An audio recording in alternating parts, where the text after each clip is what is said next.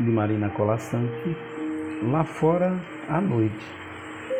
É quando a família dorme, inertes as mãos nas dobras dos lençóis pesados dos corpos sob a viva mortalha, que a mulher se exerce.